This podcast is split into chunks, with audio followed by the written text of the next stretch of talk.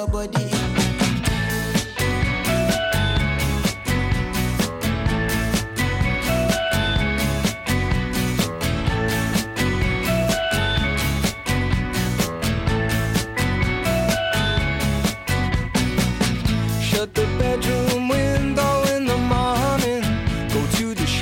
Bueno, pues decía, hablábamos de vitaminas hace un momento y decía que íbamos a hablar de algo, algunas cuestiones que nos hacen mucha falta conocer. Las vitaminas las tenemos, pero también son bastante desconocidas, ¿eh? como muchas de las cuestiones que hablamos acerca de nuestro cuerpo. Y mira que hay personas dando consejos por el mundo, pero no terminamos de tener cosas claras y fundamentales. Así que también agradecemos cuando alguien tiene ímpetu divulgativo y lo hace de una forma, pues bueno, pues llana, serena y además, bueno, pues teniendo las cosas muy claras y sin fantasías, que comparta lo que conoce. Y esto lo hace y desde hace ya tiempo muy bien Boticaria García, es la doctora Marian García, la que seguro que por sus intervenciones en televisión o en redes sociales ya le ponéis cara, pues ahora le ponéis también voz, que igualmente la conocéis, pero va a hablar con nosotros porque aquí está sentada en nuestra mesa para presentar su último libro que se llama Tu cerebro tiene hambre. Bueno, pues vamos a ver si podemos distinguir entre eso que dicen siempre no hay que confundir el hambre y las ganas de comer, que parece que podría tener su aquel estos dos conceptos. Pues eh, Marian García, que ahora está con nosotros a la tarde, por cierto, la tendréis también a las seis presentando este libro en la librería universitaria, pues le saludamos y nos cuenta qué es lo que hace el cerebro con nosotros en este sentido. Marian, bienvenida. ¿Qué tal? ¿Cómo estáis? Muchísimas gracias. Bueno, pues aquí tenemos a Boticaria García. Eh, Marian, es, es, una popularidad la de todos estos eh, años ya que llevas haciendo esta divulgación, que ha ido en ascenso. ¿Y qué tal? ¿Estás eh, satisfecha con lo que haces? Porque al final hay mucha cuando te sigue mucha gente, uno se pregunta, bueno, estaré haciendo bien al final yo con toda esta peña detrás. ¿no? Pues mira, yo me acordaba y me gusta mucho venir a Bilbao porque una de las primeras charlas, bueno, la primera charla gorda que yo, yo di fui aquí en el Euskalduna en 2017. Se llamaba ¿Por qué lo llaman sildenafilo cuando quieren decir Viagra? Era sobre cómo poner. Empecé con un tema, no arriesgué mucho, ¿eh? Ya. Empecé con un tema que yo sabía que tenía que tenía, que tenía, ¿eh? tenía Sí. tirón. Y, y la verdad que yo siempre aquí en Bilbao es, eh, me, me encuentro súper bien. Pues mira, creo que es importante y hay muchos temas que son de interés. Uno, el de la Viagra con el que empecé, pero otro, el con el que estoy ahora, que es el tema del hambre. ¿no? Yo soy nutricionista, soy doctora en farmacia y ahora mismo hay muchos temas encima de la mesa. La obesidad se ha multiplicado por tres en los últimos 50 años.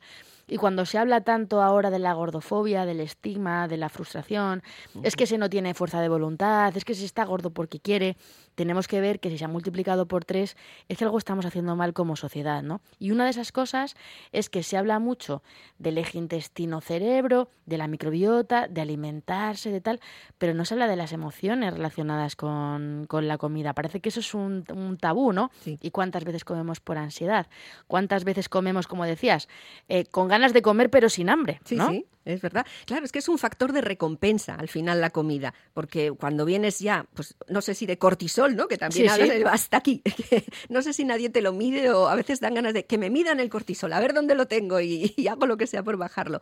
Pero es verdad que se siente uno recompensado después de las ingratitudes del día, ¿no? Claro, vamos Comiendo. buscando a veces el parámetro, ¿no? Medir ese cortisol cuando realmente lo que tenemos que pensar es cómo cambiamos esos hábitos y el estrés, ¿no? Que es lo que tenemos que bajar. El estrés hace que generemos eh, cortisol y el cortisol corre por nuestras venas y va al estómago y a la hormona grelina, que es la hormona del grrr, del hambre. al final está bien. eh, le dice te pone. "Grrr, Sí. sal, que esa hormona solo debería salir a pasear pues a las 2 de la tarde o a las 9 de la noche, o sea, cuando realmente los depósitos de energía están bajos, pero el cortisol del estrés te dice, "Brr, vete a por ello. Y luego, eh, cuando llevamos un rato comiendo, que desde el adipocito, la célula grasa, se genera otra hormona, la leptina, que te dice, deja de comer ya, el estrés hace que eso no se libere bien.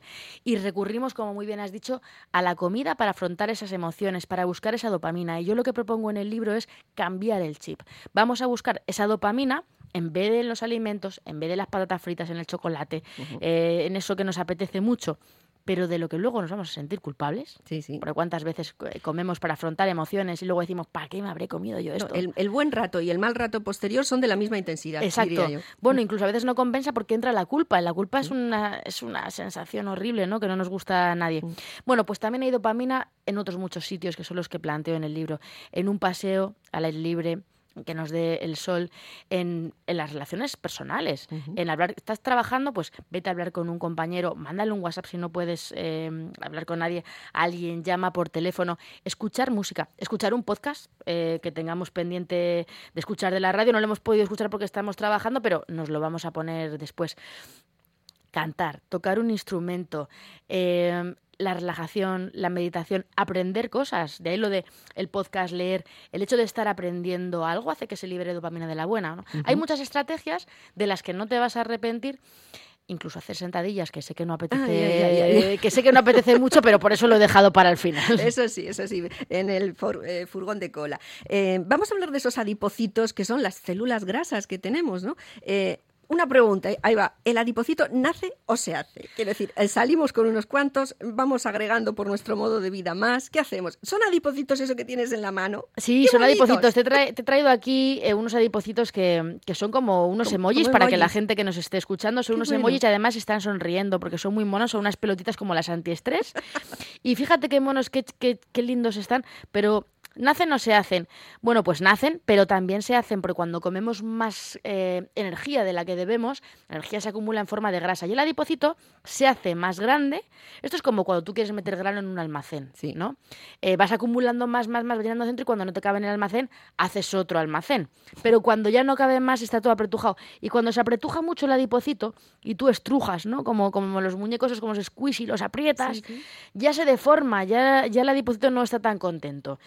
Porque no circula bien la sangre entre los adipocitos. Claro, es como cuando estamos apretujados en un concierto, no respiramos bien. Y al principio decíamos, esa hormona que sale del estómago te genera el hambre, esa hormona que sale del adipocito te genera la saciedad.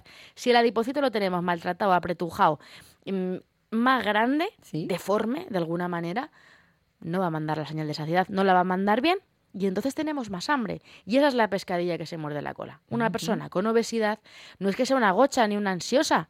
Dice, es que se ha comido su comida, la de su padre, luego el postre de su hijo. O sea, es Sí, que sí, desde no hay- luego es un final. ansioso. Porque sus adipocitos están escacharrados y la leptina no está llegando bien y esa persona tiene hambre. Entonces, no podemos culparla ni juzgarla. Lo que hay que hacer es intervenir mediante una serie de estrategias que son las que intento yo poner encima de la mesa, ¿no? En este libro. Oye, ¿no tendrás en el otro bolsillo unos miocitos? Son, Ay, no, los llevo puestos. Esos hago unas sentadillas ahora mismo y los tenemos. son Mira, las células de los músculos. Eso es, eh, mío, músculos. Y hay una cosa de la que yo eh, me hace mucha ilusión que esté en el libro, que es hablar de las mioquinas. Mío, músculo, quinas, movimiento. Las moléculas del movimiento que salen del músculo, que se han descubierto hace muy poquito tiempo, yo las llamo superquinas, porque realmente tienen superpoderes, y a mí no me gusta hablar de superpoderes, pero es que las superquinas lo tienen.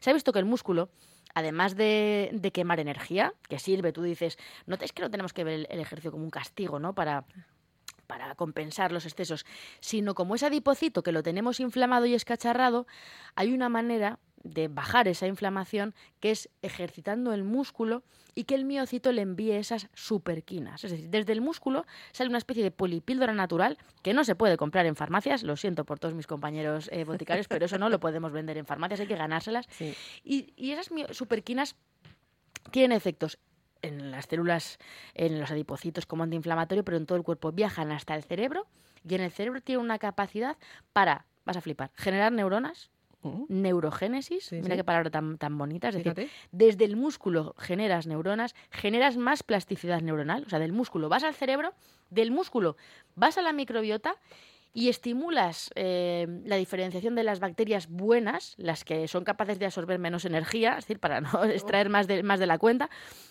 Y por eso yo en el libro hablo del eje intestino, cerebro, músculo. Y lo que proponemos son, ¿qué dice la ciencia? ¿Qué ejercicios concretos que los tenemos puestos con dibujitos para que la sí, gente sepa muy cómo hacerlo? Y lo llamamos el tris, porque se hace en un en 10-15 minutos todos los días. La verdad es que tiene magia el ejercicio, ¿eh? Sí. Eh, como lo cuentas, pero es verdad que los beneficios son incontestables y, y hay que atenderlo. Eh, mencionabas la inflamación. Yo creo que es un concepto que no tenemos. Es preocupante, es verdad, pero no lo tenemos muy claro. Pensamos cuando dicen, no, inflamación, esto te inflama. Dice, me infla por fuera. Pero no solo es eso, ¿no? La inflamación es No, algo- es que no tiene nada que ver. De hecho, la, la- la inflamación no es la hinchazón, la hinchazón son los gases. O sea, podemos tener problemas, y ahora hay problemas, y también hablo en el libro de la disbiosis, de problemas como el SIBO, que seguro que alguien que nos Tan- está ahora escuchando todo el mundo habla de eso. o tiene SIBO, su primo tiene SIBO, su compañera de trabajo tiene SIBO, porque ahora parece que todo es SIBO. Bueno, pues también hablo del SIBO y es verdad que con la disbiosis intestinal puede que haya problemas de gases, de hinchazón y con otros muchos eh, problemas que tenemos. Pero una cosa son los gases. Y otra cosa es la inflamación, que es cuando tu sistema inmunitario está en pie de guerra. Yo, por ejemplo, que me, me- lo, lo- te lo voy a decir, me como las uñas, tengo aquí un padrastro, mira, tengo aquí una herida. En esta herida que tengo aquí, yo tengo una inflamación y mi sistema inmune ha llamado a un montón de células defensivas a la policía del cuerpo humano para que se ponga a reparar esto. ¿vale?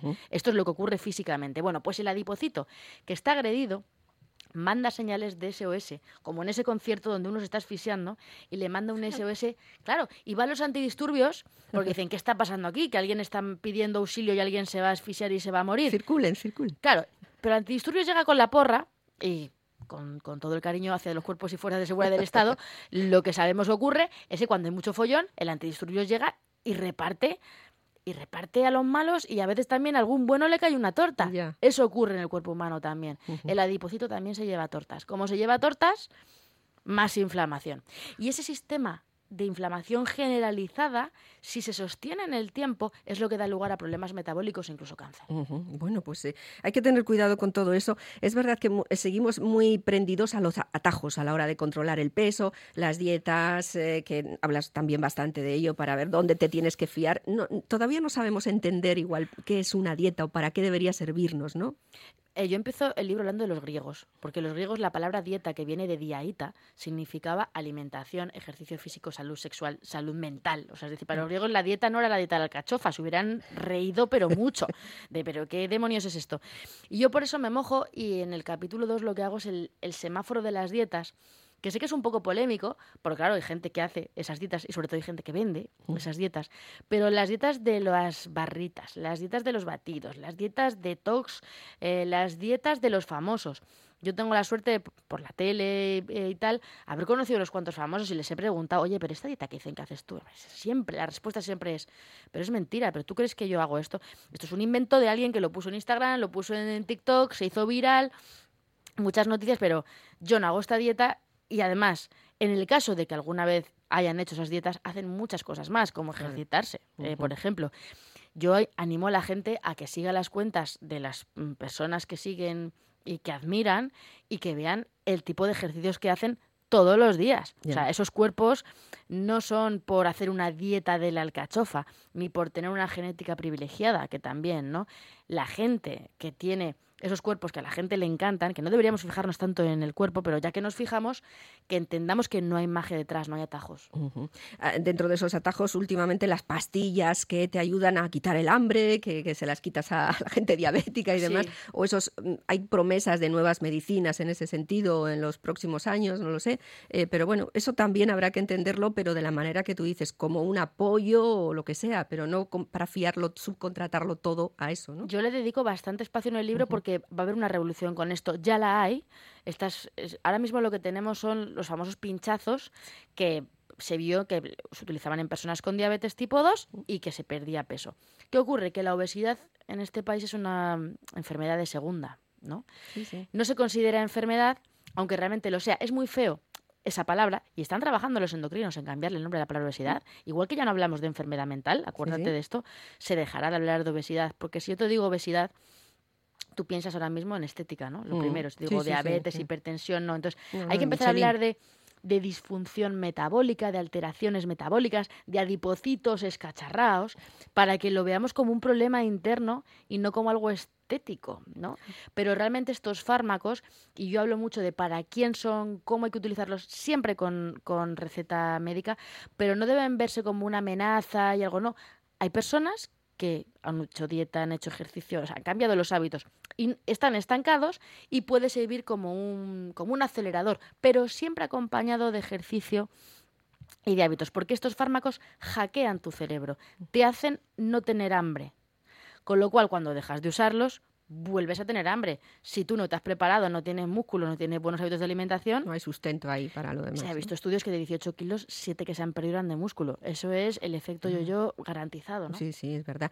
Pues habrá, eh, Marian, que mandarle un mensaje ahí al hipocampo, que pero es- vaya, lo que tiene chiquitico es, Muy Y- y pequeño, nada, manda, ¿no? unos gramitos de nada, pero Sí, tiene, tiene mucho power. Tiene en mucho la power. temperatura, en el peso, en todo. En ¿eh? todo, en todo, la regulación energética es súper importante, pero yo pienso que aprendiendo cómo funciona, y luego obviamente no solo esto, sino dando las estrategias, y por eso hablo de, las, de la- los pilares de la dieta, de que sí, de que no, de que hay que cambiar, o sea, son cosas muy prácticas, ¿no? Para empezar a usar mañana mismo, Mm. pero hay que saber también volver a eras una vez el cuerpo humano y imaginarnos el, el miocito y el adipocito de la mano y darles cariño. Eh, bueno, qué parejita. Eh, María, tú mm, día sí, casi día también, con todo lo que se dice en las redes, te encontrarás un...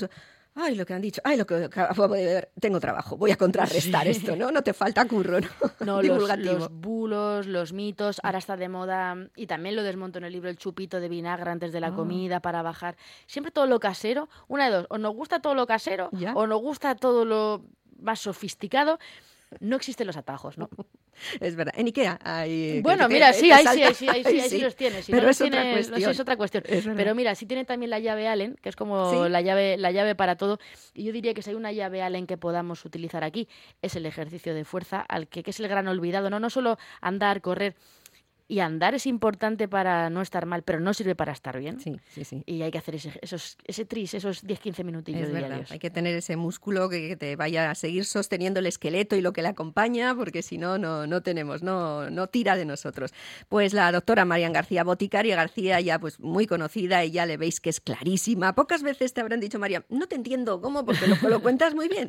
Así que eso, bueno, pues parte de, de todo lo que te Me agradecemos. entrené en una botica rural y eso es una buena escuela. Eso es buena escuela, tienes razón. Pues tu cerebro tiene hambre, es el libro de Boticaria García y como decimos, pues a la tarde, recordamos a las seis de la tarde, presenta este libro en la librería universitaria por si queréis eh, verla y saludarle también. Pues María, muchísimas gracias por venir y aquí tenemos este cerebro para hambre de lectura, nos tiene que provocar que nos va a aclarar bastantes cosas. Muchas gracias. Gracias a vosotros.